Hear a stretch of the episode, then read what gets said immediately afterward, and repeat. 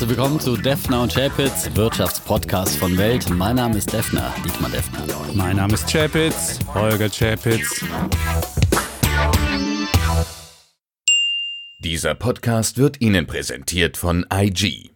Mit IG traden Sie an mehr als 16.000 Märkten weltweit mit einer leistungsstarken Handelsplattform. Seit 45 Jahren ist IG Ihr starker Partner im Online-Trading. Laden Sie sich jetzt die IG Trading App aus Ihrem App Store herunter. Rechtlicher Hinweis. 81% der Kleinanlegerkonten verlieren Geld beim CFD-Handel mit diesem Anbieter. Sie sollten überlegen, ob Sie verstehen, wie CFDs funktionieren und ob Sie es sich leisten können, das hohe Risiko einzugehen, Ihr Geld zu verlieren. Episode 49, lieber Defner. Mhm, Und kurz ich, vor der 50. Ja, und ich bin zurück aus dem Rheinland. schön, dass du wieder da bist. Und der Rhein ist, ich muss sagen, er ist wieder relativ voll. Er, Echt? auf jeden Fall taugt er nicht mehr dafür zu sagen, dass die deutsche Konjunktur wegen des Rheins Ja gut, so jetzt niedrig ist ja auch der ist. Winter hinter uns. Das kann ja, ganz schnell passieren. Wir hören ja schon wieder von Trockenheit in Deutschland, von Ah. Waldbrandgefahr. Wer weiß, wie lange Aber der, der, Pegel Rhein noch hält. taugt auf ja? jeden Fall nicht mehr als diese große. Ja, im Augenblick nicht, Konjunktur aber für es kann schnell wieder passieren. Ne? Und, also, ähm, also keine Ausreden erstmal. Und meine Beobachtung im Rheinland, du wirst es vermuten, zeigt das sämtliche Leid, das Deutschland hat. Im Rheinland geht es den Leuten zu gut, die Bräsigkeit kam wieder raus. Und Mal das hatte wieder. mit meinem kalvinistischen Arbeitsethos überhaupt nichts zu tun, was die Rheinländer Der veranstalten. kalvinistische Ossi. Und dann Ja. fuhren wir zurück durchs Ruhrgebiet und dann bist du in so einer Stadt wie Duisburg, guckst da raus und denkst dir so, boah, wie sieht der Bahnhof aus, wie ist hier alles runtergekommen und du merkst, es sind wir gerade, ist der Zweite Weltkrieg gerade vorbei. Es ist wirklich frustrierend. Du kommst erst aus so einer reichen Region, wo Bräsigkeit und Selbstzufriedenheit ist, Aha. dann kommst du durch eine arme Region und denkst dir so, ist hier mal ein Cent investiert worden? Vielleicht mal in den Bahnhof, vielleicht mal die Fenster von der Taubenkacke putzen. Also und dann fährst du nach Hause, hast die Hälfte der Strecke, wir sind im IC gefahren, da gibt's ja im Zug kein Internet, aber wenn du dein Handy dann Und da versuchst über 100 anzumachen, Euro für die dann hast du die Hälfte Fahrt nur E-Empfang, also dieses Edge, das ist die erste Generation von, äh, von äh, Gib dem Chap jetzt keinen Urlaub mehr, das tut Und ihm nicht gut, ich es merk ist schon. Ich merk schon, ja. Das. Osterwunder hat bei dir nicht gewirkt, ne? So ein bisschen Auferstehungsglaube, da Glaube daran, dass alles besser wird, dass sich Dinge zum Guten kehren können, dass Wunder im Alltag passieren Nee. können, selbst in einer Ökonomie, dass äh, Deutschland Nee. immer wieder sich aus Krisen hervor auferstehen kann, sozusagen, wie es schon so viele Wirtschaftswunder in diesem Land gab und dass wir auch aus dieser ja, Krise mit Vergiss Stefan, rekordniedriger. Arbeitslosigkeit uns befreien werden Ja, können. Auch das wird passieren. Ja, aber Deutschland steht, die besten Zeiten liegen hinter uns. Ich habe auch ein Buch gelesen, mal über Ostern, mal Ach, wieder. Ja, Ja, weil meine Kinder immer sagen, Papa liest doch selbst mal ein Buch, weil ich immer sage, hör, leg mal das Donald Duck weg, sage ich dem Fritz immer und der Levin macht immer irgendwelche Spiele und sagt, Mhm. hey, komm, liest mal was. Papa liest ja selbst nichts. Also habe ich mir ein Buch zur Hand genommen. Fleißig, vorbildlich. Unsere fetten Jahre sind vorbei. Oh, und da schreibt dann. Timo Bautzus hat dann so geschrieben, äh, wie Politiker, Banker und Manager Deutschlands Wohlstand verspielen. Und das sind sämtliche Diskussionen, die wir hier führen, sind da auch drin. Mhm. Und der Timo hat sämtliche Chapitschen Bärenargumente auch drin. Wunderbar, Ja. fühlst du dich mal wieder bestätigt. Ja. Ja, passt ja ins Bild. Die meistverkauften Wirtschaftsbücher in Deutschland. Ich habe hier eine Liste, die ist alle schon zwei Wochen alt, aber drei von bei den Top 6 sind drei extreme Crashbücher. Das Märchen vom reichen Land auf Platz 1. Dann mit drunter unter den Top 6 ist Dirk Müller, Machtbeben und Florian Homm und äh, Markus Krall und Moritz Hessel. Der Crash ist da. Ja, und das in Zeiten, in denen es den Deutschen noch nie so gut ging, in denen die Börse auch wieder sich erholt. Die Vor-Oster-Rallye beim DAX hat ihn über 12.000 Punkte nachhaltig geführt. Äh, Sieben Tage in Folge ging es nach oben im DAX. Wie gesagt, ein kleines Vor-Osterwunder. Ostern. Ich Vom Eise befreit sind Strom und Bäche durch des Frühlings erhebenden Nee. Blick, um mal Goethe zu zitieren. Ja, das ist passiert an der Börse ja schon seit Monaten, seit Wochen. Wir befreien uns aus dem Konjunkturwinter, der Konjunkturfrühling, der Börsenfrühling ist da und äh, das ist der Vorbote für die wieder anziehenden, sich erholende Konjunktur.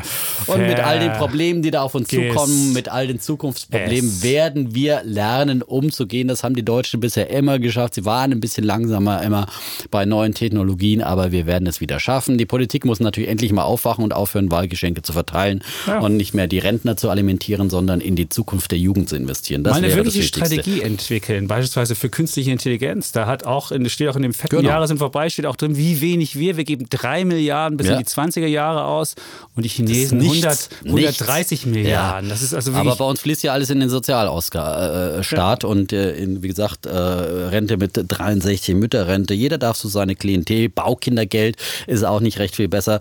Äh, jeder darf seine Klientel alimentieren. Ich habe neulich äh, eine interessante Debatte auch gelesen zum Thema Wahlalter auf Null heruntersetzen. Das fände ich durchaus eine gerechte Geschichte. Ja, auf Null.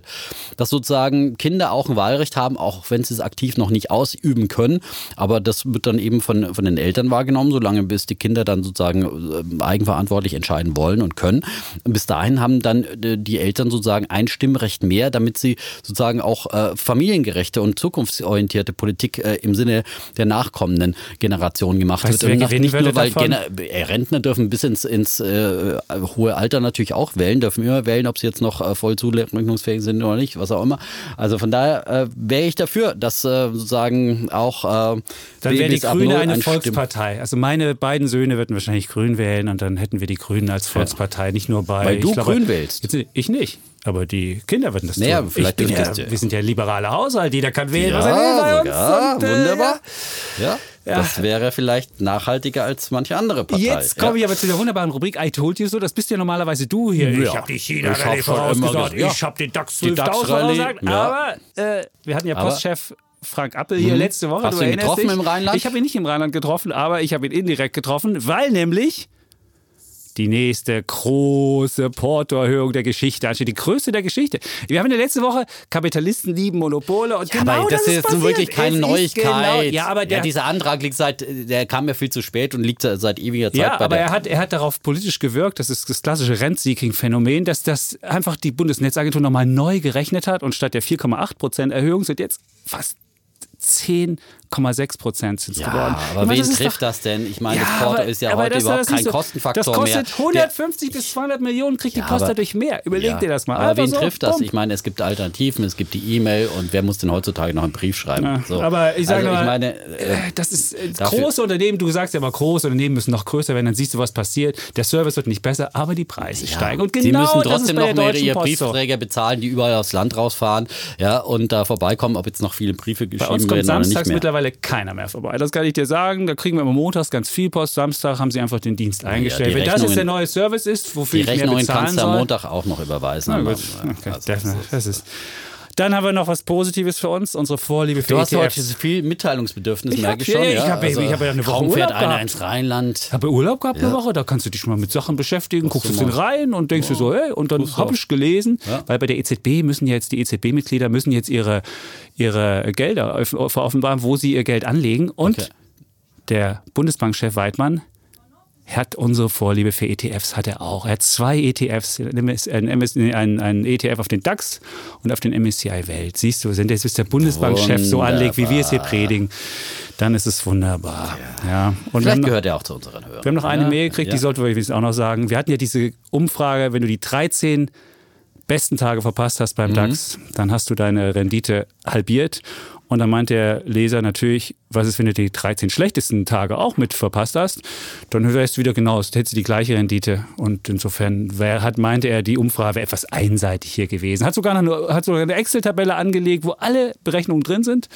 Und äh, schreibt, wenn du die 13 schlechtesten Tage verpasst hättest, dann hättest du nämlich 11,3 Prozent. Ja, aber das ist natürlich ein Blödsinnsargument, weil ich meine, die zu verpassen, äh, das so zu timen, das schafft ja kein Mensch irgendwie so Ja, aber nur die er schlechtesten- nur die 13 Besten zu verpassen, ist ja auch- ist ja Die meisten auch nicht steigen ja, wenn sie aussteigen, dann steigen sie ja nach den 13 schlechtesten Tagen aus äh, Okay. und äh, verpassen dann die Aufholrallye. Ja? Aber kaum einer äh, weiß ja, kann ja vorausahnen, sozusagen, äh, weil man hinterher gewusst hätte, wie das Brexit-Votum ausgegangen ist, das äh, damalige, ja, hätte man natürlich vorher aussteigen können und mal einen 10% Rutsch beim DAX, DAX äh, verpasst, ja, äh, hätte, hätte Fahrradkette, sage ich da nur. Und deswegen geht man am besten auf Nummer sicher und bleibt einfach drin. Da braucht man nicht die äh, sozusagen versuchen, die 13 schlechtesten auch zu umgehen.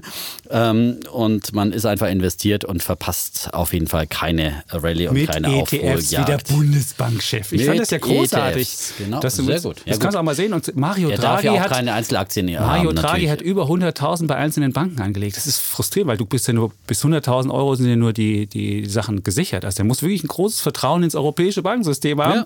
Also es ist schon interessant, gut als wer sich mal angucken will, wie die EZB-Mitglieder ihre, ihr Geld anlegen, sollte mal auf die ähm, EZB-Seite gehen. Da gibt es Okay. jetzt unterschrieben, sogar mit Handschrift. Ansonsten haben wir auch heute wieder unsere Rubriken Bulle und Bär. Ja. Äh, einmal Daumen hoch Daumen und hoch runter. und runter, äh, sozusagen, nachdem jetzt eigentlich schon der Chapitz seine komplette Redezeit eigentlich sozusagen verbraucht hat äh, für diese Folge. Da würde ich sagen, gehst du mal voran mit deinem Bulle, Bär, Und wir haben wieder ein? Thema, das wir diskutieren werden. Und da geht es auch um die German Angst, die Angst der Deutschen, die sie in die Angstwährung Gold treibt. Auch dazu werden wir heute dann mal wieder kontrovers diskutieren diskutieren.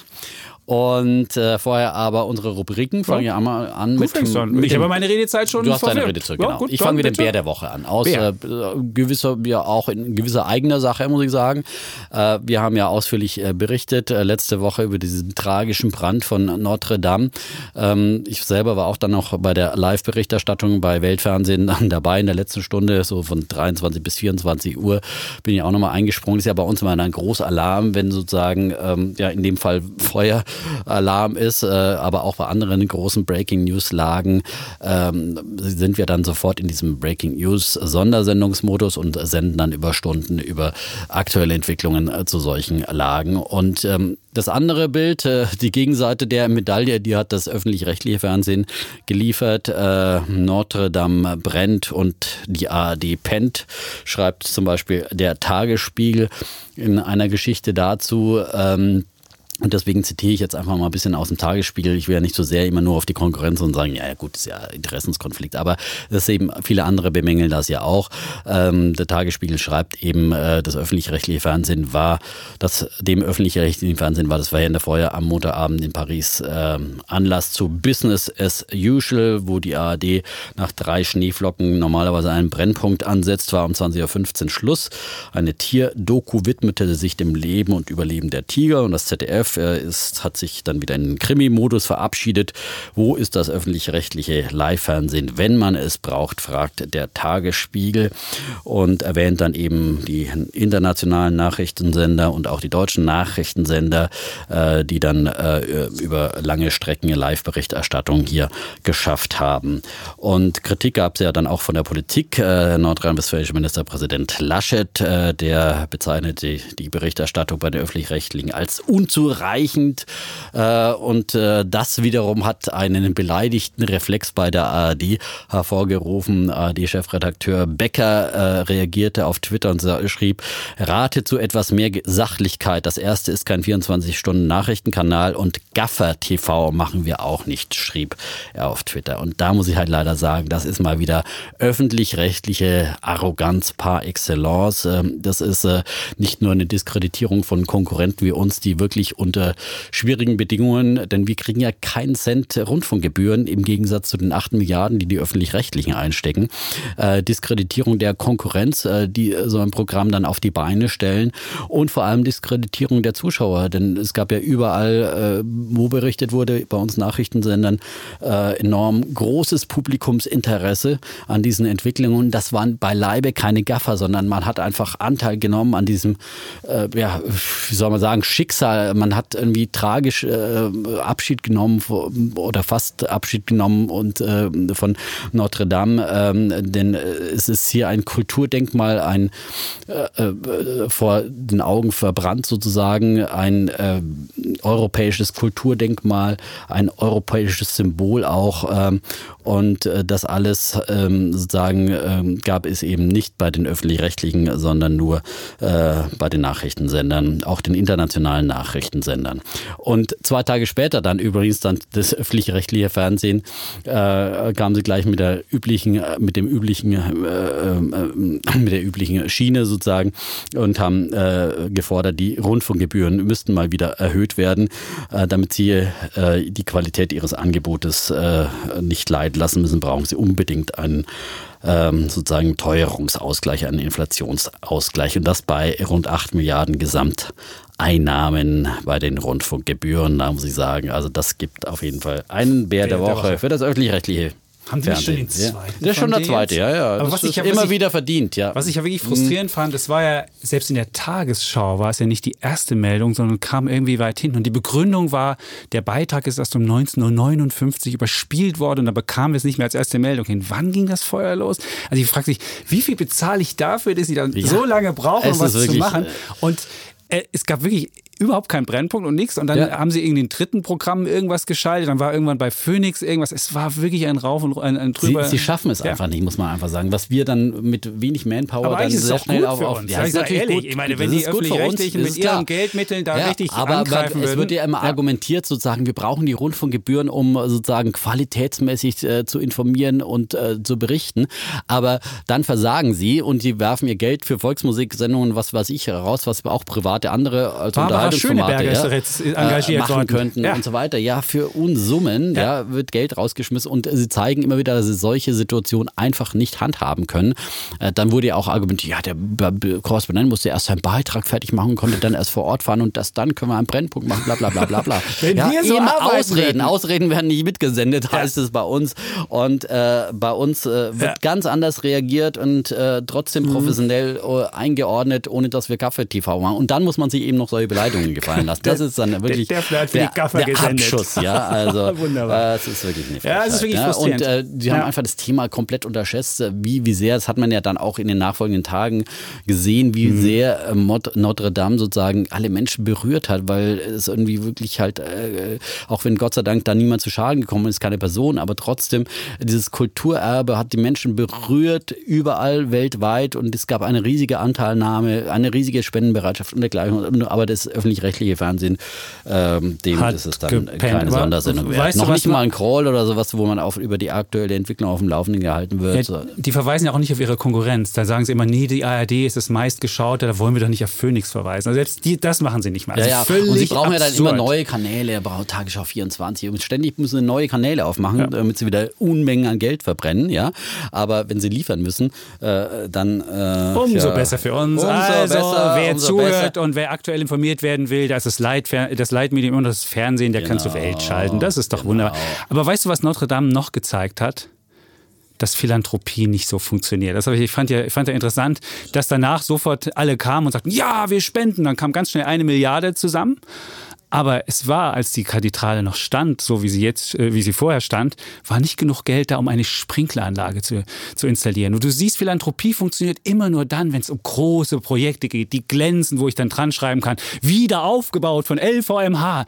Aber wenn es darum geht, einfach eine Sprinkleranlage einzubauen, möglicherweise die, die Leute nicht sehen können, Diese oder nicht ganz fett, Sprinkleranlage, die sie nicht LVMH. sehen können, wurde Ja. ihnen präsentiert von LVMH. Ja, genau. Und, das, und da macht keiner mit. Und deswegen sage ich, Philanthropie funktioniert eben nur bei so aus, bei so großen Projekten, wo ich, wo ich selbst mitglänzen kann, aber bei im Kleinen, wo eigentlich Geld gebraucht wird, funktioniert es nicht. Und dann kamen sogar die, die, die Reichen in schön, Frankreich das raus und Großen sagten, wir wollen das, wir wollen zu 90 Prozent das das noch von der Steuer absetzen, wo es ja schon zu 60 Prozent ab, abzugsfähig sonst nur ist. Gut, das haben sie zurückgezogen, als sie merkten, dass dann der Aufschrei zu groß war. Aber du siehst, ich finde ja, weil du immer sagst, Philanthropie ist doch wunderbar, die können doch die Sozialausgaben machen. Das funktioniert halt nicht. Und das sahst du bei diesem Projekt wunderbar. So, ich meine, die waren sofort da und haben hunderte von äh, Millionen Ja, aber hätten äh, Sie mal zugesagt. vorher- dann hätten Sie vorher mal hätten was- Sie, hätten hätten sie, Sie- ja, aber es funktioniert Vielleicht hat halt doch gar keiner gefragt. Also ich meine, ja. Wie äh, hat keiner vorher gefragt? Kannst du doch Nach der Sprinkleranlage, Wenn es ja. alles, wenn's, wenn's allen so wichtig wäre, könntest du auch für solche Sachen was einnehmen. Du siehst, Ja, aber du siehst, offenbar war ja vorher keine Sensibilität da, dass man das überhaupt braucht, dass das notwendig ist. Hinterher kannst nee, du nur sagen, hätte, zahlen hätte. für Sachen, die sie, die nicht gesehen werden können,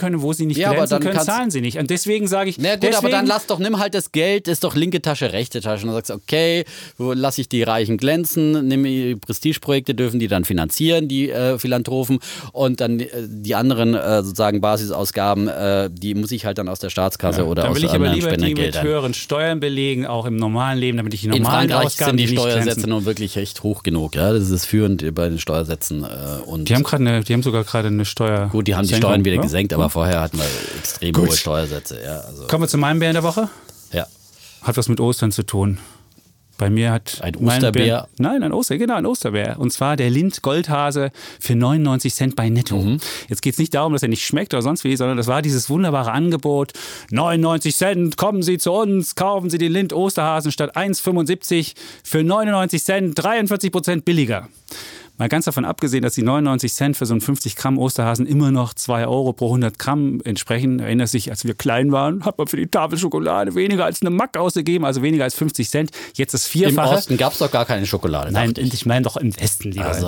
Im Osten gab es auch Schokolade, die war mit Echt? Stierblut vermischt. Die schmeckt ein bisschen streng, würde ich das mal nennen. Das war nicht so Mhm. lecker, weil man hatte keine teuren äh, Sachen, deswegen musste man Kakao, Geschmacksverstärker. äh, äh, Stierblut statt Stier- Kakao ja, oder was? Genau, Oder?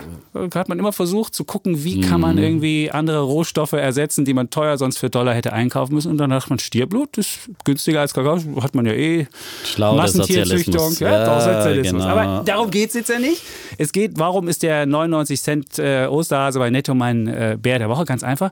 Ich kam da am Mittwoch, also die, die Sache ging am Montag los. Am Mittwoch kam ich in den Laden, wollte natürlich auch Am meine. Montag ging das Sonderangebot los Ja, und, am du Mittwoch am Mittwoch noch was davon alles bekommen. ausverkauft. Na Jetzt ja. war ich aber, jetzt muss ich sagen, ich war im Rheinland und in so einem Netto, der wirklich total wenig besucht war. Das ist so ein, da gibt es so ein Gewerbegebiet bei Oberdollendorf, da gibt es irgendwie alle Discounter an einem Platz und die meisten Leute gehen zu Aldi Süd und die wenigsten zu Netto.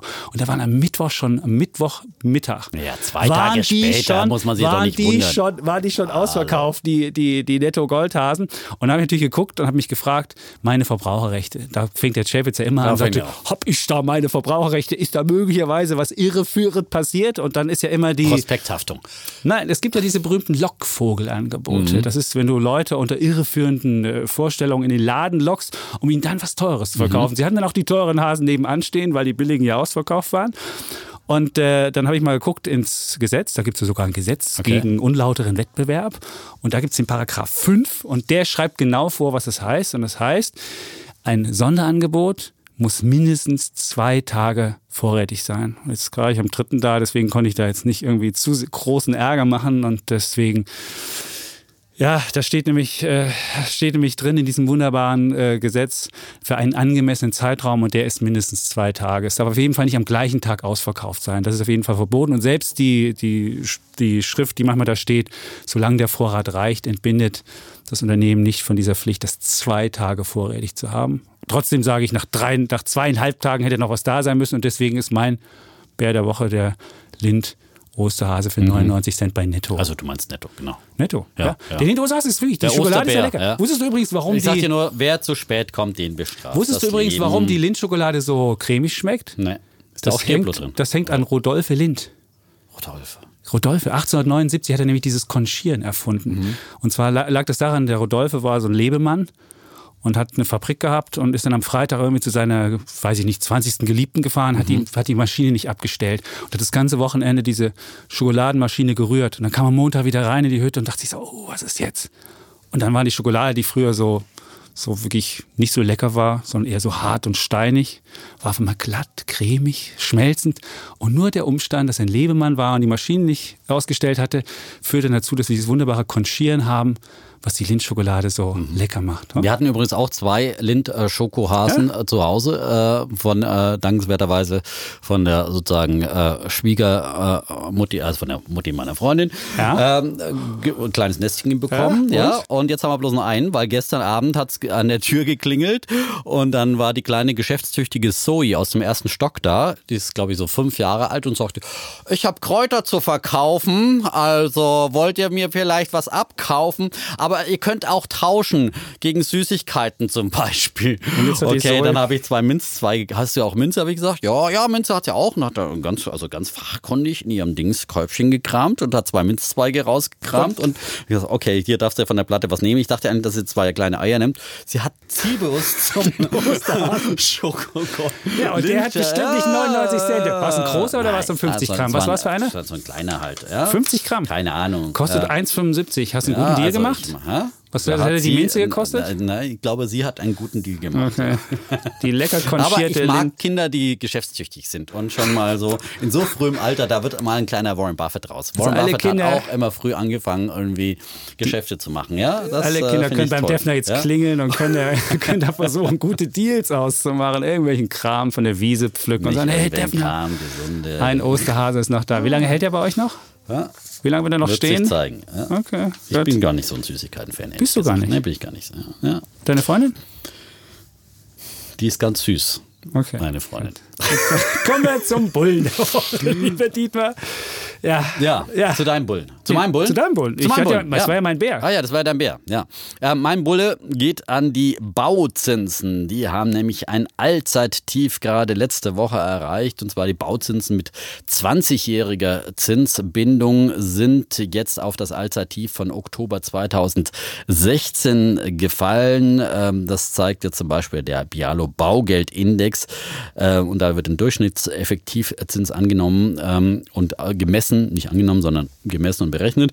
Und zwar ist der auf 1,76 Prozent pro Jahr für eben eine 20-jährige Zinsbindung äh, gefallen. Bei kürzeren Laufzeiten, da liegen die Zinsen ähm, natürlich viel tiefer und auch nur noch äh, knapp über den Allzeittiefs, die es jemals gab. Wir haben über das Thema letzte Woche auch äh, mit Michael Fabricius, unserem großen Weltimmobilienexperten, gesprochen. Der war bei mir im Studio. Das Interview kann man sich auch nochmal bei welt.de ähm, angucken, auch wie man damit umgeht aktuell. Hauptgrund für den Zinsrutsch äh, sind äh, natürlich die rückläufigen Renditen bei den Bundesanleihen, bei den zehnjährigen Bundesanleihen. Die sind immer so der Maßstab und Vorlaufindikator dann eben auch für die Bauzinsen. Und äh, nach der Verschiebung der Zinswende durch die EZB, danke EZB, kann man einfach wieder nur mal sagen, sind wir ja bei den zehnjährigen Bundesanleihen die Renditen nochmal deutlich ähm, äh, gefallen, teilweise sogar in den negativen Bereichen. Und sieht man einfach mal wieder, wie viele Menschen von der Zinspolitik der EZB in Deutschland profitieren, obwohl immer nur auf die EZB reingeprügelt wird und immer nur aus Sparersicht berichtet wird und äh, gejammert wird. Aber es nutzt einfach sehr, sehr vielen Menschen, äh, die bauen wollen, die kaufen wollen, die können sich jetzt günstig finanzieren. Und nicht nur diejenigen, die das jetzt vorhaben, sondern äh, auch diejenigen, äh, die immer noch ein laufendes Hypothekendarlehen haben, das vielleicht in zwei oder drei Jahren ausläuft. Da gibt es ja die Möglichkeit des Vorwertdarlehens, mhm. also dass man im Voraus sich ein, äh, sozusagen diese niedrigen Zinsen jetzt sicher. Das ist jetzt ein guter Zeitpunkt, das zu tun. Da muss man dann zwar einen kleinen Aufschlag zahlen, aber äh, man hat dann einfach die Chance, sich dieses niedrige Zinsniveau zu sichern. Es kann immer theoretisch tiefer gehen, aber Bundesanleihen bei äh, Minusprozentsätzen bei äh, um die 0 Prozent, recht viel tiefer geht es da wirklich nicht mehr. Und da sollte man vielleicht meiner Meinung nach nicht riskieren, jetzt noch abzuwarten. Den absolut tiefsten Kurs erwischt man nie, aber es kann auch immer wieder sein, dass Bauzinsen dann schnell wieder anziehen, wenn die Konjunktur sich zum Beispiel verbessert, auch die Aussichten auf äh, wieder doch eine Zinswende steigen und die äh, Wahrscheinlichkeit dafür. Aber vor allem auch die Marktzinsen ziehen ja viel früher an, als die EZB dann tatsächlich eine Zinswende vollzieht. Deswegen die Bauzinsen, mein Bulle der Woche. Defner, du weißt schon, dass niedrige Bauzinsen auch dazu geführt haben, dass die Immobilienpreise gestiegen sind. Was nützt es dir, wenn du wenig Zins bezahlst, wenn die Immobilienpreise über die Maßen gestiegen sind? Und du sollst immer mal bedenken, wie viele Leute haben eine Lebensversicherung? Also wie viele Lebensversicherungsverträge kann ich nur sagen. Und wie viele Leute ja. gibt es? Ja, aber die haben sie ja unter, unter, anderen, unter anderen Gesichtspunkten haben sie abgeschlossen. Konnte ja niemand wissen, dass irgendwann Mario ja, gut, Draghi kommt Moment, und irgendwie die Null nein, zum sie haben immer die Garantiezinsen äh, gehabt äh, und die werden eingehalten von Lebensversicherungen. Das sind 0,9 Prozent. Ja. Na gut, ich habe noch aber vier. Ich habe vier Prozent. Wer, wer immer meint, er muss sein Geld in diesen scheinbar sicheren Sparanlagen parken, ist selber schuld, muss man sagen. Und äh, auf der anderen Seite gibt es eben die Chancen, in Immobilien zu investieren oder in Aktien zu investieren und sein Geld mit Rendite anzulegen. Es gibt kein Recht, noch nicht mal im Grundgesetz, auf auskömmliche Zinsen. Das muss man immer wieder sagen und äh, die EZB macht einfach. Aber du kannst richtig. doch niemandem so. vorwerfen, der, weiß ich nicht, vor zehn Jahren das abgeschlossen ja, hat, wo, das überhaupt, nicht, wo das überhaupt nicht, wo das überhaupt nicht absehbar war. Ja, aber vor zehn Jahren hat er ja noch einen besseren Garantiezins bekommen. Ja, der hat vielleicht 2,25 bekommen ja, oder gut, so. Das ist ja heutzutage sogar ein ganz guter Zinssatz für eine äh, Verzinsung. Verzinsung. Und äh, man kann den Leuten schon vorwerfen, sich irgendwie Lebensversicherungen immer aufschwatzen zu lassen als alleinselig machendes und anscheinend sicheres Anlage. Das sind genau die gleichen Leute, die vor zehn Jahren keine Aktien kaufen wollten, weil sie sagen, oh, ist doch alles so riskant, ich will eine Lebensversicherung, das ist doch alles super sicher. Ja, man muss sich halt mit der Materie, da kann man den Leuten schon vorwerfen, wenn die es bewusst gemacht haben und sagen, okay, ich bin mir halt allen dessen bewusst, dass ich da höchstens zwei Prozent kriege und das akzeptiere ich, so, wunderbar, ich keinem was vor. Aber wenn man sich einfach was aufschwätzen lässt, weil man so bequem ist, sich äh, mit Aktienmärkten oder ETFs oder sowas zu beschäftigen, dann äh, muss man das halt auch tragen. Dann darf man jetzt auch nicht rumjammern. So. Selber schuld. Selber schuld. Aber wie gesagt, es profitieren sehr, sehr viele Menschen und äh, steigende, äh, steigende ähm, Baupreise sind natürlich da. Ein Grund dafür sind ja, die Niedrigzinsen, natürlich. aber nicht der alleinige Grund. Da wird immer so getan, als würde nur das die Immobilienpreise, sondern die werden in erster Linie durch Angebot und Nachfrage getrieben. Und die Nachfrage ist enorm in den Ballungsräumen. Das treibt vor allem die Nachfrage. Da kann das Geld noch so billig sein, wenn du keine Wohnungen vermieten kannst oder kein Mensch diese Wohnungen haben will, dann wird auch der Preis nicht steigen. So, und äh, deswegen ist, äh, sind die steigenden äh, Preise nur sozusagen bedingt zurückzuführen auf die niedrigen Zinsen. Ja. Nur gut. bedingt. So. Bedingt. Bedingt. So, dein, bitte ich finde es einen der Haupttreiber. Ja. Aber gut, sei es drum, da sind wir unterschiedlicher Ansicht, da brauchen wir jetzt ja nicht drüber zu diskutieren. Ähm, wenn, sie niedrig, wenn die Zinsen nicht so niedrig wären, gäbe es auch nicht so viele Finanzinvestoren, die gehebelt in Berlin in Ja, den Immobilienmarkt einsteigen. Aber es Ist steigen ja so. genug Investoren ein, die sozusagen aus China kommen, aus überall herkommen, Ja, die die- mit die- Bargeld die- hier ein sind. Die brauchen überhaupt keine Kredite, die zahlen bar. Also das ist Gut, so. das ist auch noch ein Teil, aber die ganzen Finanzinvest- Finanzinvestoren, ob du Ja, Deutsche okay. Wohnen heißt, ob du Vonovia heißt, die nutzen das niedrige Ja, Zinsniveau, ist doch klar. gut, aber die haben früher ja auch äh, sozusagen investiert, ja, und jetzt nutzt es ihnen natürlich, ja gut, ja. Gut, dann So, aber komm. ist doch gut, wenn gebaut wird und wenn investiert wird, weil sonst wird ja noch weniger Wohnraum entstehen, dann steigen die Mieten noch stärker, ja. Okay. Ja. Ich finde, so viel wird nicht gebaut. Das ist ein relativ äh, unelastisches Ja, Angebot. was gerade sagst du doch, es wird so viel Nein, investiert es und wird so so viel viel investiert in den, in den Bestand, aber so schnell kann das ja gar nicht nach. Die Bautätigkeit kann ja gar nicht so nachkommen, wie die, die Nachfrage der Bau steigt. Das ist ein boomt, Problem. ja. Du hast gar nicht So. genug Bauarbeiten. Ja, du hast nicht genug Bauarbeiter Bau. und- ja. Trotzdem wird gebaut äh, ohne Ende und volle Kapazitätsauslastung am Bau. Deswegen steigen ja auch die Baupreise enorm. Ja, natürlich hast du nicht unbegrenzt Bauarbeiter, aber du hast doch viele und die sind beschäftigt und die sind in Lohn und Brot, verdienen gutes Geld. Auch das. Der äh, Bauarbeiter nutzt- sollte der EZB danken. Das würde ich Auch sagen. der ob, sollte der, ob der. Wohnungskäufer, der jetzt kaufen muss, ob der der EZB danken muss, da wäre ich nicht so sicher. So, das wollte ich nur damit sagen. Weil du immer sagst, danke EZB. Weil Und du immer sagst, sind die äh, Freunde. äh, Draghi ist der äh, Schlimmste überhaupt, äh, der Deutsche in den Ruin treibt, ja. Da kommen wir da zu muss man einfach mal, da muss man Ja. einfach auch mal die Kehrseite der Medaille sehen und sagen, es gibt enorm viele in Deutschland, nicht nur der deutsche Staat, der von den Nullzinsen profitiert, sondern eben auch viele Immobilienbesitzer und wie gesagt, über Vorwertdarlehen. Das haben wir, das haben wir übrigens gemacht, weil ich man letzt, letztes Jahr dachte ich, die Zinswende kommt. Dann kam sie auch ganz kurz und ich dachte, ich bin der coolste Vorwärtsdarlehen-Mensch, den es gibt. Und da haben wir das gemacht und jetzt sind die Zinsen noch niedriger gesunken.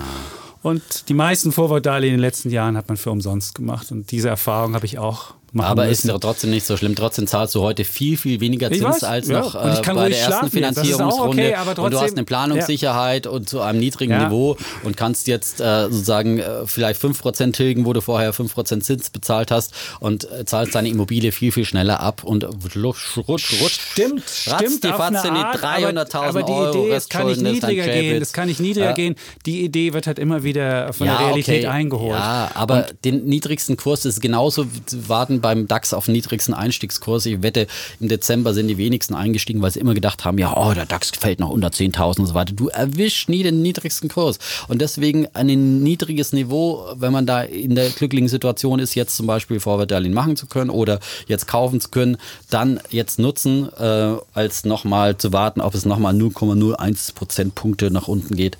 Ja, also lieber, weil wenn es, wie gesagt, wenn es anzieht, das haben wir ja auch schon Geht's gesehen, schnell. als äh, dann sind es ja ruckzuck auch mal wieder ein halber äh, bis, Prozentpunkt höher bis halber ein Prozentpunkt, ja, ja, bis, ich bis weiß. ein, hast du es sofort. Ja. Ich So, das. wir müssen aber zügig Komme ich, zu meinem, voranschreiten komm hier. ich zu meinem Bullen der Woche. Mhm. Mein Bulle der Woche ist das Bargeld, was ja von dir immer so verschmäht wird, von den Gestrigen, die ja Bargeld noch benutzen. Oh. Und der Anlass für mein Bargeld ist, äh, dass diese Woche, nämlich genau am Freitag, endet eine Ära. Eine Ära des 500-Euro-Scheins. Noch bis Freitag kann man bei der Bundesbank oder bei Geschäftsbanken Also wenn 500 nochmal Euro Scheine Schwarzgeld irgendwie in Sicherheit bringen Überhaupt muss. nicht. Ja. Wer diesen wunderbaren lila Schein haben möchte, diese lila Note. Kriminelles Geld, Drogengeld Ah. bunkern will in großen, Noten. kleinen Koffern, dringend Genau. den 500-Euro-Schein. Genau. Gibt's, gibt's bis Freitag noch bei, ähm, bei äh, ich glaube, bei der Bundesbank oder bei Geschäftsbanken kann man ja noch bis Freitag. In Deutschland ist eine Ausnahme, in Österreich gibt es den schon länger nicht mehr. Ähm, und äh, deswegen mein Bulle der Woche ist das Bargeld. Und das, der Hauptvorwurf, den hast du ja schon genannt, das ist ja, große Scheine wird nur dem ähm, organisierten Verbrechen nutzen. Da gibt es ja eine Bundesbank-Studie und die haben ja selbst festgestellt, es fehle, und so heißt es dann wörtlich, weiter im, im empirischen Nachweis, dass durch Maßnahmen wie die Abschaffung von Banknoten mit hohem Nennwert oder die Einführung von Bezahlungsobergrenzen tatsächlich Steuerhinterziehung Klar, weil bei und jeder Umfrage der organisierte Kriminelle sagt, wenn einer anruft, hallo, haben Sie einen 500-Euro-Schein, wofür nutzen Sie den? Ja. Oh, ja, natürlich für kriminelle Aktivitäten, da wasche ich mein Drogengeld und mein Schwarzgeld. Glaubst du ehrlich, die Bundesbank hätte so eine Studie gemacht? Die Bundesbank hat nicht solche Studie gemacht. Die haben eine Studie durchgeführt und haben geguckt, lässt sich das nachweisen? Und dann kann man sagen, es ist nicht so. Und die Berechnungen zufolge sind gerade mal 14 Prozent der Bareinzahlungen in Bundesbankfilialen indirekt auf die Schattenwirtschaft zurückzuführen. 14 Prozent. Und genaue Zahlen, sagen sie selbst, ist natürlich bei Schattenwirtschaft immer schwer zu, schwer zu machen. Und sie betonen aber auch, dass die Schattenwirtschaft auch das digitale Geld auf dem Vormarsch sei. Im Zuge der allgemeinen Digitalisierung gewinnen alternative Zahlungsmittel, insbesondere im Zusammenhang mit der Abwicklung über das Internet bzw. Darknet, zunehmend an Bedeutung. Und dann kannst du ja schon mal gucken, es gibt ja Länder, wo es so Bargeld-Obergrenzen gibt, beispielsweise Griechenland 500 Euro oder in Polen und Kroatien umgerechnet 15.000 Euro. Und da ist bisher überhaupt kein Rückgang von Kriminalität zu sehen in diesen Ländern. Also ich meine, das ist ja schon in vielen Ländern eingeführt. Also die Idee, wenn ich nur Bargeld Obergrenzen einführe oder große Scheine abschaffe, dann wird die Kriminalität zu, äh, weniger, ist völliger Blödsinn. Und selbst diese Idee, dass Bargeld teuer für den Einzelhandel ist, hat die Bundesbank auch ausgerechnet, die stimmt so nicht. Die Ergebnisse der Kostenanalyse zeigen, dass Barzahlungen transaktionsbezogen derzeit für den Handel die kostengünstigste Zahlungsvariante darstellen. Also das mhm. funktioniert auch das nicht. Das möchte ich ja gerne sehen, wie das berechnet wurde. Die haben das nachgerechnet. Und die haben gesagt, transaktionsbezogen ist es die kostengünstigste, umsatzbezogen kehrt sich das leicht um, dann hast du halt mehr, dann ist es noch ein bisschen günstiger, wenn du es mit, äh, mit äh, PIN und äh, Kreditkarten oder Lastschrift machst.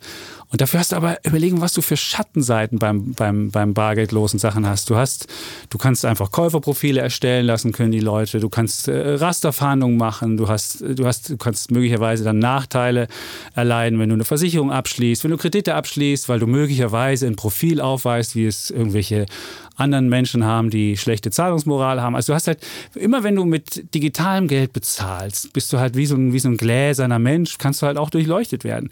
Und ich habe jetzt sogar gehört, dass selbst in Amerika bei Gerichtsprozessen so Algorithmen einge, eingesetzt werden. Und wenn du dann möglicherweise komisch bezahlt hast, wie es vielleicht sonst nur Schwerverbrecher machen, wirst du automatisch in so eine Kategorie gesteckt, nur weil du vielleicht möglicherweise eine Vorliebe für keine Ahnung was hast und das dann mit deiner Karte bezahlst. Und für den Staat hast du natürlich mit digitalem Geld auch irgendwie Zugriffsmöglichkeiten da kannst du einfach mal eine Extrasteuer einrechnen, da kannst du Transaktionsgebühren ein, da kannst du negative Zinsen machen. Du kannst so viel, so viel Blödsinn anstellen mit digitalem ja, Geld. Jetzt wieder und deswegen habe ich lieber, deswegen habe ich lieber mein, deswegen habe ich lieber mein Bargeld oder deswegen ist mein. Warum ist, ja, Bullet aber ich habe jetzt noch nicht verstanden, was das bloß wieder auf digitale Währung und so weiter, äh, äh, derjenige, der überall bei Instagram und, und Twitter und alles äh, sozusagen, da musst du erstmal dein Smartphone vernichten, wenn du so Angst vor Rasterfahndungen hast, ja, und anscheinend was zu verbergen hast. Äh, was heißt denn, was heißt denn das zu verbergen? Das ist ja genau, und das ist genau das Ding, was du nicht verstehst, lieber Dietmar. Du bist ein unbescholtener Mensch. Und nur weil du, keine Ahnung, vielleicht hast du für komische Unterhosen eine Vorliebe und es gibt Schwerverbrecher, die auch für diese Unterhosen eine Vorliebe Natürlich. haben und du bezahlst und dann damit. Ich sofort und dann ja. kann es passieren, Natürlich. dass du in irgendeine, das, Ach, das, ist doch Panikmache, nee, ja? das ist doch keine aber Panikmache. Da kannst du auch das über ist eine aber, Rasterfahndung in einem in einer äh, das ist Mobilfunk ja, ja bei meiner Mobilfunkzelle oder was auch sonst, wo du äh, Weil du immer denkst, ich habe äh, zu verbergen. wo du bei ich Google suchst, ja, das wo du bei machen. Google suchst, ja, da musst du dein Internet abschalten, am besten überhaupt nur noch alles analog machen zu Hause, aber ich muss doch nicht Smartphone alle meine Zahlvorgänge aber nur beim machen. ja überall haben die Leute kein Problem ihre Daten preiszugeben, aber nur beim Bargeld gibt es einen Fetischismus und das ist Fetischismus für mich. Weil bei und ich verstehe jetzt beim Bezahlen, okay, beim und du sagst, Bezahlen ist halt noch was ganz Bezahlen, aber wofür brauche ich einen 500-Euro-Schein? Geh doch mal mit 500-Euro-Schein in den Supermarkt, kein Mensch nimmt den, ja. Das ist wirklich nur etwas für Schwarzgeld, äh, Horter und für äh, wenn du Wert auf, wenn du, wenn du Geld Wert aufbewahren willst, warum denn nicht? Wert aufbewahren. Warum willst du nicht dein Geld möglicherweise im Tresor aufbewahren? Da ist es einfacher, also. wenn du 500-Euro-Scheine hast. Das ist viel einfacher. Und wenn du dein Geld auf dem Konto hast, ist es nicht mehr dein Geld, sondern es ist ein Kredit gegenüber der Bank. Das musst du kapieren. Ich meine, nur weil du jetzt hier da bist und sagst, ich bin unbescholten, ich kann doch alles zeigen, ich gehe auch, du gehst auch nicht nackig durch die Welt und sagst, guck mal, so bin ich. Und deswegen, warum Was soll ich beim Zahlen nackig sein? Natürlich. Nackig. Natürlich. Nackig. Das ist, das ist es gibt Datenschutz. Mensch. Nein, es gibt Datenschutz, der ist sehr ausgeprägt, ja, und da muss man am Datenschutz arbeiten, aber nicht immer und nicht immer hier diese Ängste so schüren und zu so sagen, das ist der gläserne Mensch, das ist noch dem Motto, überall, wo du was bezahlst, wird alles transparent gemacht. Das ist doch nicht der Fall, ja. Selbst wenn du mit, äh, mit äh, sozusagen. Aber du kannst Profile anlegen. Wenn du mit Bargeld bezahlst, kannst du keine Profile anlegen. So einfach ist es. Es ist so Dann einfach. weiß jeder, dass du den Goldhasen für 99 Cent gekauft hast Was? bei Netto im Rheinland. Ich ja? habe ihn nicht bekommen, deswegen äh, war es ja mein Bär. Hat er mir naja. nicht zugehört. Okay, ist, es ist ja nur ein Bulle der genau, Woche und kein Diskussionsthema, deswegen wollen wir hier nicht diskutieren, wollen wir hier ja nicht streiten. Deswegen habe ich hier nicht plus plus. Ja? So, aber es passt ja zum Thema. Unser Ja. Thema der Woche, das passt wunderbar rein Ja. ins Bild, das wir schon angerissen haben äh, von den äh, sozusagen niedrigen Zinsen und äh, über das Bargeld. Denn ach, ja, für die echten, ja, für die echten Angsthasen unter uns, die echten Goldhasen, da ist ja das Bargeld natürlich auch keine Währung, weil das ist ja, na, ja wird ja nur weginflationiert. Ja, da warum sagen wir so ein 500 Euro, für die zählt einfach nur Gold. Ja? Und deswegen ist der Goldschatz der Deutschen in den vergangenen Jahren noch größer geworden. Privatleute in Deutschland besitzen mittlerweile die Rekordmenge von 8.918 Tonnen des Edelmetalls. Äh, gut die Hälfte davon in Form von Barren und Münzen, die andere Hälfte, rund 4.000 Tonnen, sind Schmuck. Und äh, gegenüber dem Jahr 2016, als zum, ersten, zum letzten Mal diese große Erhebung gemacht wurde, äh, sind es dann immerhin 246 Tonnen mehr. Und nimmt man jetzt noch das Gold der Bundesbank äh, mit dazu, dann kommt der Goldschatz äh, der Deutschen auf 12.288 Tonnen im Wert von 458 Milliarden Euro. Wie viele Tonnen? Zwölf. 12.000. Wow. Es gibt insgesamt in der? Welt nur 193.000. Haben wir 12.000 Ja, von du mal, 193.000 siehst du mal Tonnen? die Deutschen, wow. ja. Ja, Drei ist viel. Viertel der Bundesbürger, 74 Prozent, besitzen nach der Studie Gold in Form von Schmuck, physisch, in Form von Barren oder Münzen oder mit speziellen physisch hinterlegten Wertpapieren. Da gibt es Exetra Gold von der Börse in Frankfurt, Euwax Gold von der Börse in Stuttgart.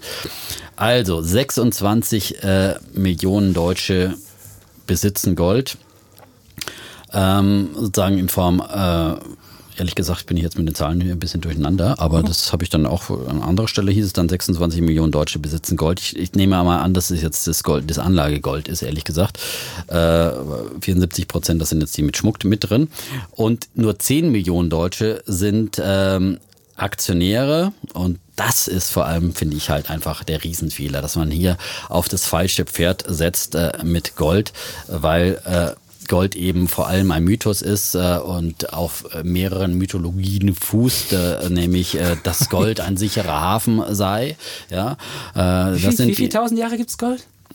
Lass mich erstmal. Du darfst gleich die Gegenrede. Du darfst das? gleich die Gegenrede starten, hat Schäpitz. Ja, Wie lange gibt es. Papierwährung? Okay, ich Wir wollte nur reden nicht von einfragen. Papierwährungen, wir Nein, reden nein, von Du, Unternehmen. fragst ja, du musst ja einfach fragen, wie, Wir- was, was, wir- was ist die Werthaltigkeit? Dann, Lass dann mich frag, einfach. Mythos wir, ist. wir Gut. wollten ja, wir haben doch gelobt, wir reden nicht mehr auf, äh, durcheinander, sondern einer darf ausreden und darfst du deine? Gegenrede halten, Wirklich? ja? Gut, wenn du aufgerufen gut. wirst, ja? Wenn ich Ins aufgerufen werde. Glöckchen Sehr läutet, schön. ja? Jetzt klingelt der Goldhase. Klingelt. Ja, Goldkase. Kling, kling, kling, kling, kling. ja. So, okay. Also nur noch ganz Mythos. kurz zu Komm, zwei, komm zwei zum Mythen. Mythos. Ja, goldsicherer Hafen, äh, das hat 2011 die Menschen ins Gold getrieben. Ja, Auf dem Höhepunkt der äh, Euro-Krise haben die ganzen Crash-Propheten gesagt, ja, jetzt bricht ja alles zusammen, das Eurosystem und überhaupt das ganze Weltfinanzsystem und überhaupt rette sich, wer kann, ins Gold. Dann das hat das Gold auf 1900 Dollar getrieben. Ich sage jetzt immer die Dollarpreise, weil das die maßgeblichen Preise sind, in denen die Währung gemessen wird. Und danach ging es einfach nur noch abwärts. Ähm, Das Gold ist bis auf 1050 Dollar gefallen, ein Minus von 45 Prozent. Da lache ich doch, wenn das ein sicherer Hafen sein soll, der sich mal eben innerhalb von ein paar. Jahren halbiert. Das ist doch kein sicherer Hafen, wo ich mein Geld halbiere. Dann lieber eine mal, du Lebensversicherung. hättest ja? mal einen Euro sagen So. sollen. Damals war der Euro noch 1,50 wert. 1,50 Ja, das, du jetzt ist kannst gleich 1,12 deine wert. Gegenrede starten. Wo ist da bitte die ja, Werthaltigkeit des wenn man, Euro? Wenn man dagegen zum Beispiel 2011 in den DAX investiert hätte, äh, in die Ja, Werthaltigkeit, so viel ja, zum Thema. ja. Der DAX war damals bei 5.500 Punkten, da wären wir jetzt bei 12.000 Punkten.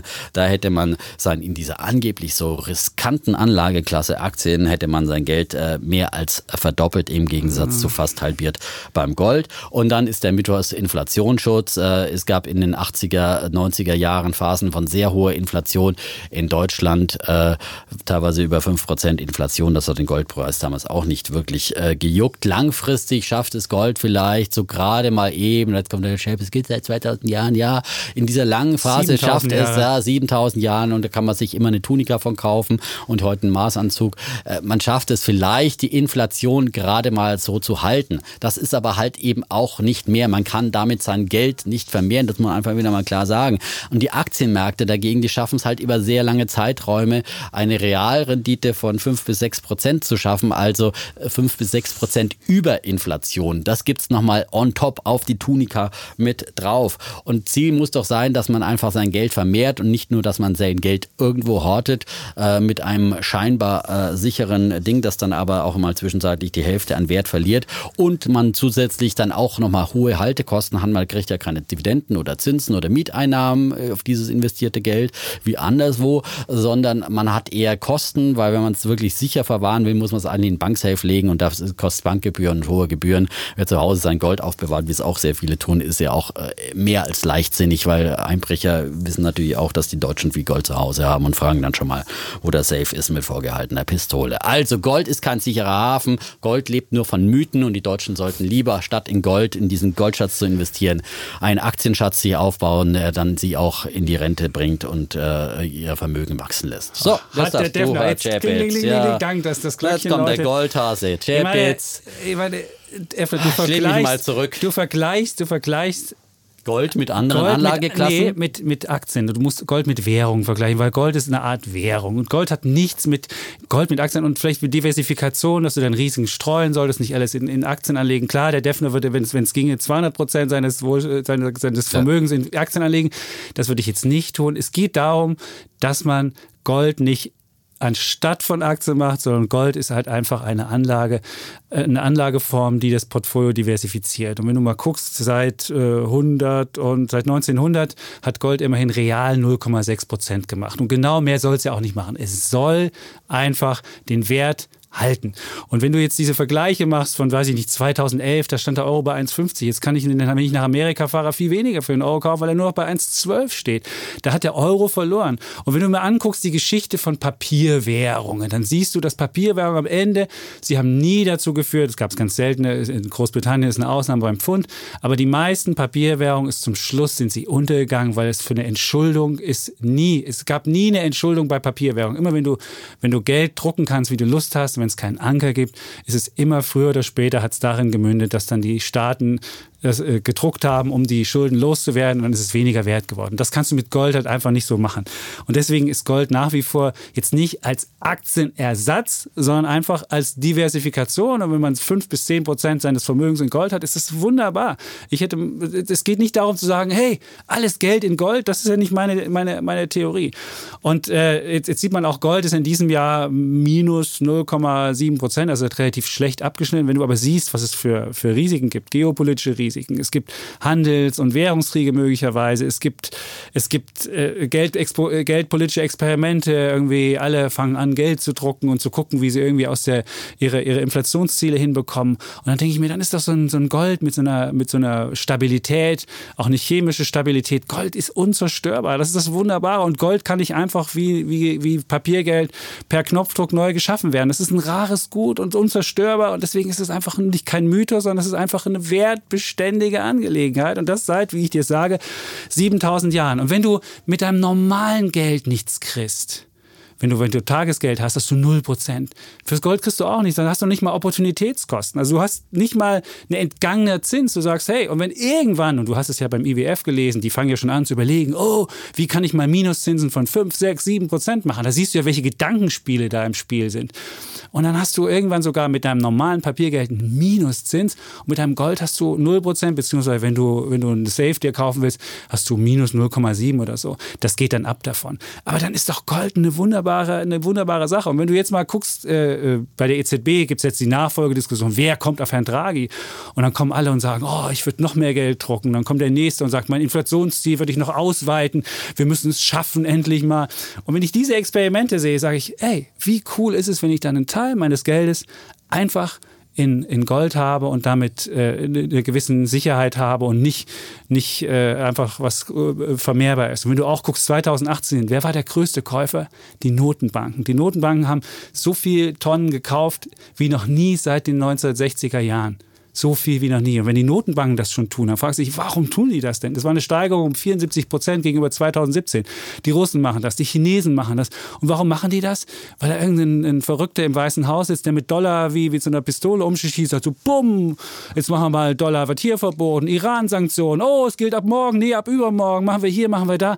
Und dann denkst du dir so, hey, wenn jeder irgendwie Währung einsetzt zum kriegerischen Dasein oder Notenbanken Währung einsetzen, um irgendwie Konjunktur zu stimulieren oder irgendwie eine, eine, es nicht hinbekommen, die Inflation hochzubekommen, dann habe ich doch lieber eine Währung, die stabil ist und sicher ist und die einen Teil meinem Portfolio ausmacht. Deswegen kann ich dein, deine Sache so sagen, Gold ist ein Mythos. Gerade in Zeiten, die so wackelig sind wie diesen, habe ich lieber ein wertbeständiges Ding, was vielleicht nicht es jedes ist nicht Jahr wertbeständig, wenn etwas 45 Prozent verliert innerhalb von ein paar Jahren, dann kann man nicht immer das diesen machen Mythos aber doch Währungen von, doch auch. Ja, wenn du mal ja, das Pfund dir ja, anguckst, das, das fällt auch mal um 50 Prozent. Oder wenn du das, wenn den Yen oder wenn du dir den Schweizer Franken rauf, runter. Das machen Papierwährungen auch. Wo ist denn das Problem? Das, geht ist aber um für einen Inländer nicht unbedingt ein doch um Risiko, wenn deine Währung schwankt, ja, äh, weil du musst ja nicht unbedingt bist nicht auch, ins darauf Ausland fahren, angewiesen ins stimmt, Ausland. Solange recht. du dein Einkommen und deine Ausgaben in der gleichen Währung hast, ist das nicht dieses Risiko, wie wenn du dein Geld in Gold anlegst und dann plötzlich 45 Prozent weniger rauskriegst. Also ist es ein Mythos, dass Geld Was Gold du denn weniger wertstabil Du musst ist. es doch ja? nicht verkaufen heute oder morgen. Du Ja. hast es einfach Ja, zur und du Sicherheit hast es und da. du lässt es da liegen Ja. über Jahrzehnte und Genau magst das. jedes Jahr sozusagen. Genau das. Es Und du weißt nicht. dir ein der, der Wertverlust Was? und, und entgeht dir ein hinterher. Zins? Du hast keinen Zins auf Keinen Papiergeld. Zins. Ja, du Ja, hast keinen Zins, Und du willst sag- vielleicht einen Teil deines dir die. Rendite. Du willst ja nicht, du willst ja nicht alles in Aktien haben. Erzähl, doch- du musst doch jetzt mal den Leuten auch mal eine moderne Okay, Portfolio-Theorie gesagt. machen. Okay, ja. da bin ich dafür. Okay, okay. Wenn die Leute äh, über 50 Prozent in Aktien haben, dürfen sie wegen mir auch 5 Prozent Gold haben. Aber erstmal Oh. sollen sie Aktien kaufen Dann doch. und dann Gold. Ja. Aber die Deutschen machen es ja um, umgekehrt, weil sie ständig von diesen Crash-Büchern und Crash-Rednern und Crash-Propheten und Untergangsprophetern äh, madig äh, und, und angeheizt werden und jedes Mal denken, äh, vollkommen überzogene Ängste haben, dass irgendwas passiert und meinen, sie müssen sich absichern und ihre wenigen Kröten und Sparkröten äh, stecken sie dann in Gold statt in Aktien, weil sie meinen, oh, ho, ho, das Weltfinanzsystem kollabiert und Aktien sind unsicher. Diese alten Lehren und diese alten Mythen halten sich und sind festgeschrieben und dann äh, erfahren sie was vom Uropo, von der Über Hyperinflation damals äh, äh, sozusagen Anfang äh, des letzten Jahrhunderts, ja, und das hat sich in dieser Erb, in dem kollektiven Gedächtnis der Deutschen eingebrannt und die kaufen Gold wie Es gab auch panisch. eine. Währungsreform Es nach gab, dem ja, Krieg. Die gab es auch noch, lieber ja, ja. Und im Osten, habe ich dir sagen, habe ich auch mit meiner Währung was erlebt. Da wurde auch die Währung umgetauscht. Wir hatten zwar ein relativ ja, gutes da durftest du aber wahrscheinlich kein Gold besitzen im Osten, oder?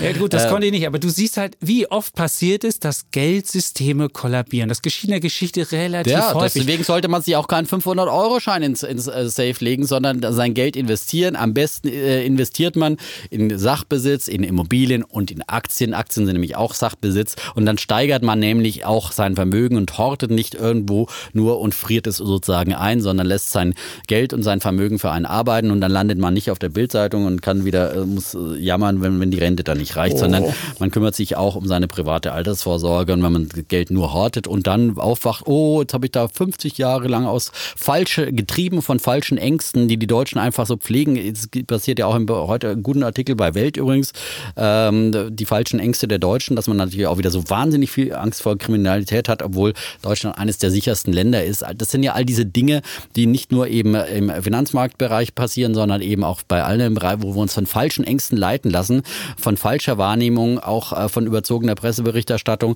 äh, teilweise und hier einen falschen Pessimismus entwickeln. Deswegen meine Predigt immer wieder, Leute, habt mehr Zutrauen, schaut euch die wirklich die realen Fakten an und habt mehr Optimismus auch und Optimist, äh, investiert auch optimistisch in Zukunft, so als die, ob es die Welt morgen auch noch geben würde. Ja. Getreu Martin Luther, wenn heute die Welt unterginge, pflanzt sich morgen noch ein Bäumchen ein. Aber wenn morgen die Welt unterginge, pflanzt sich heute ein Bäumchen Ja, ein. So rum, ja. weiß. Und, Den ja. haben wir auch schon häufiger hier gehört, Ja, lieber Defner. Aber trotzdem heißt es wieder doch nicht, nur, aber trotzdem heißt es doch nicht, sondern- dass du einen Teil deines Portfolios einfach in Gold halten Legen wir kannst. 5%, wie gesagt. Ja, und, 5 bis ja. 10 Prozent ist doch wunderbar. Aber vorher einigen wir Aktien kaufen. Ja, Ja. Ich habe ja nicht gesagt, dass man Vorher anstatt das macht. 50% Aktien Aber ich kaufen. finde, das Ein Zehntel- Experiment, das Experiment, was, was die Notenbanken derzeit durchführen, das wird meines Erachtens nicht gut enden. Und dann habe ich lieber eine gewisse Absicherung mit Gold, als dass ich einfach ungeschützt in den ja, das, das, das Experiment abwarten lasse und sehen, was passiert. Gold Insofern- ist meiner Meinung nach wirklich nur für diesen Extremfall, den man wirklich nie erleben will, gut, dass du wirklich eigentlich dafür, dass du äh, als Fluchtwährung, dass du wirklich sozusagen äh, und die Nachkriegsgeneration, okay, die hat das erlebt, dass man, dass viele Vertriebene irgendwoher flüchten mussten, weil ihnen allen alles genommen wurde und dann konnten sie nochmal ihre paar Goldmünzen, ihren Goldschmuck in den Koffer packen und damit irgendwie äh, äh, da auf du- und davon. möglicherweise Dafür ist Gold möglicherweise geeignet, Oder aber vor zuträglichen Staaten, wenn die, wenn, wenn äh, der IWF nicht mit seinem Szenario Oh ja, kommt und der Minuszinsen kann auch noch abknöpfen ein will und sonst was. Goldverbot kommen und so Dann- weiter. Ja, das aber, sind auch aber trotzdem muss man, muss da hast man du auch keine Sicherheit, ja. Also ich würde sagen, Gold ist, äh, ist eine, ein, ein, ein Anlagegut, was man nicht mit Aktien vergleicht, sondern was man zu Aktien dazu hat. Und ein abgerundetes Portfolio hat auch Gold. So, lass uns So. wetten, lieber Defner. Also was ich, ich, ja, mir denn äh, vor? ich kann jetzt nicht nur gegen den Goldpreis wetten, weil ich ja in meiner Jahresanfangsprognose schon mich optimistisch eigentlich jetzt kurzfristig für den Goldpreis geäußert habe und gesagt habe, ich traue dem auch 1400 Dollar in diesem Jahr ist zu. aber leider wieder zurückgekommen. Ist nur bei Ist wieder, ja, 1280. da sieht man ja auch mal wieder, wie alles redet von Krisen hier, was weiß ich, Brexit, äh, Handelskrieg und so weiter und so Aber fort. Euro hat ist den, Plus hat den. Goldpreis Hm. auch nicht wirklich getrieben. So, ähm, also ich wette jetzt einfach mal, dass der Goldpreis äh, sich bis zum Jahresende, lass uns den mal bis kurzfristig bis Juni Ja. ist jetzt ne, besser, äh, schlechter läuft natürlich. Der Goldpreis wird sich schlechter entwickeln als äh, die Börse, der DAX. Nehmen wir den DAX als Okay. äh, Vergleichsmaßstab. Gut, Ne? normal- Eine relative in normalen Wette. Jahren hättest du wahrscheinlich damit recht, aber da der DAX jetzt schon 15,3 Prozent gelaufen ist und Gold minus 0,7 Genau. beziehungsweise in Euro schon ein bisschen gestiegen ist. will dir ja auch würde eine ich Chance sagen, geben, Würde ne? ich sagen, die Wette, da schlage ich ein. Ich denke, da hat Gold noch ein bisschen mehr Potenzial. Der ja DAX wird vielleicht, wird vielleicht Ja. seitwärts laufen oder runter, Gold leicht steigen und dann hätten wir, hätte ich gewonnen. Ja, hättest okay. du gewonnen. und Hätte ich, trotzdem- hätte ich. Mal Aber trotzdem wäre das natürlich. Äh, aber Gold was ist wir hier argumentieren, ist ja aber wirklich Gold langfristig. Ist, aber Gold ist natürlich kein kurzfristiges ja, Investment. genauso wie Aktien kein kurzfristig Ja. sind. Und Gut, deswegen aber da wir ja, ja halt irgendwann die auf die Wetten lange Sicht müssen. ist ja dann Gut. der Aktienmarkt viel, viel besser, wie gesagt, hier. Ja, da habe ich ja überhaupt nicht, Mit ich einer deutlichen Outperformance. habe ich ja Und 5,2 Prozent seit 1900 äh, real nach Abzug der Rendite und äh, Gold nur 0,6. Aber es ist ja auch nicht, ich will es ja auch nicht vergleichen miteinander. Ich vergleiche auch einen Ferrari mit einem Trabi und sage, oh der Ferrari Aber ich gucke mir einfach oh, nur die wie Deutschen wunderlich. an und sage, viel, viel mehr Deutsche haben äh, einen Goldschatz und haben keine Aktien. Und das ist eben das Verheerende, das Verheerende, was die Deutschen tun, dass sie einfach viel zu wenig Aktien haben und auch viel zu wenig Immobilien. Das zeigt sich ja auch in diesem letzten Vermögensbericht. Ja, nur 48 Prozent. Da haben alle Krisenländer mehr Immobilienbesitz. Die Deutschen Hängt haben aber auch keinen mit dem und, und rufen dann. Weltkrieg zu, ja, zu tun. ja, wo- aber es hängt auch an der Angst und der Feigheit der Deutschen und dass sie immer nur auf den Staat sich verlassen und dann meinen, wenn die Mieten steigen, dann muss man wieder nur Enteignung rufen, anstatt dass man selber mal auf die Beine kommt. und, Minute 55. Nein, dass man selber auf die Beine kommt und sagt, okay, ich gehe halt auch mal ins Risiko. Ich, vor Jahren konnte man spottbillig in Berlin Wohnungen kaufen. Alle Kollegen, mit denen ich damals geredet habe, warum soll ich denn Wohnung kaufen? Die Zinsen hier sind doch, die Mieten hier sind doch so billig. Ah, da kann ich doch überhaupt keine Immobilie dafür finanzieren. Ne? Ich weiß. Ja, und jetzt hat, oh, die Mieten steigen, hoppla. Staat, hallo, bitte hilf. Kannst du mal schnell enteignen? Ja? Vielen Sozialismus. Und so geht es in Deutschland mit dieser Wollkalkismus in allen Bereichen. Immer wird nach dem Staat gerufen. Wir sind eines der reichsten Länder der Welt, ja. Da müssen die Leute einfach auch immer wieder mal an Eigenverantwortung. Ist wichtig, ja. so, Für Sparer, schön. Anleger. So. Ja, hast du schön, Ja. hast du schön Das ist gesagt. mein sprich Wort, jetzt trotzdem meine nicht gegen, Osterbotschaft. sprich trotzdem nicht gegen Gold, Urbi aber mach nichts. Gut, Ja. sehr schön. Glaubt an euch, glaubt an die Zukunft des Landes. Ja. Und st stellt euch dafür auf. Nicht Das- für unvorher, unwahrscheinliche Szenarien wie den nächsten Weltkrieg oder den Kollaps. Was, das, das sind ja Szenarien mit einer mickrigsten Wahrscheinlichkeit, auf die die Deutschen jetzt sich vorbereiten. Aber auf das wahrscheinliche Szenario, dass sie ihr Rentenalter erreichen und noch 20, 30, 40 Jahre arbeiten, leben. gut leben wollen, ja, auf das bereiten sie sich nur unzulänglich vor.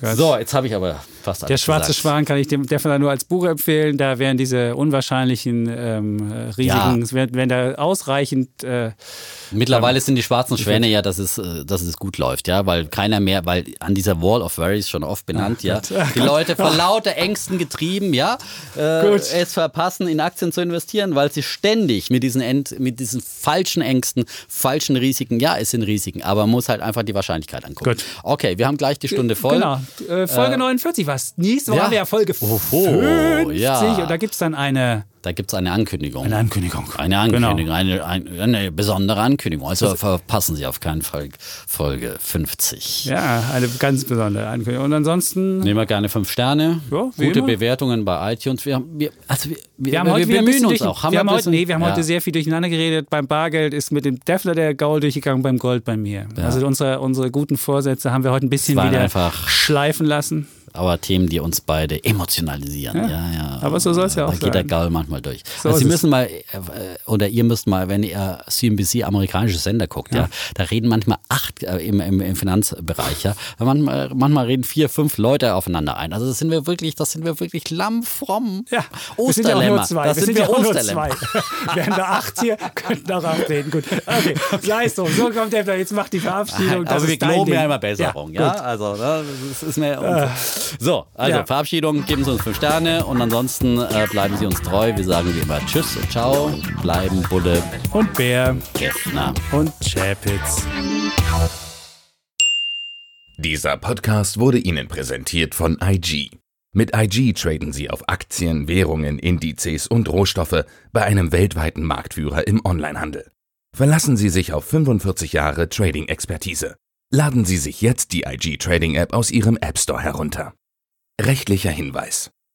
81% der Kleinanlegerkonten verlieren Geld beim CFD-Handel mit diesem Anbieter. Sie sollten überlegen, ob Sie verstehen, wie CFDs funktionieren und ob Sie es sich leisten können, das hohe Risiko einzugehen, Ihr Geld zu verlieren.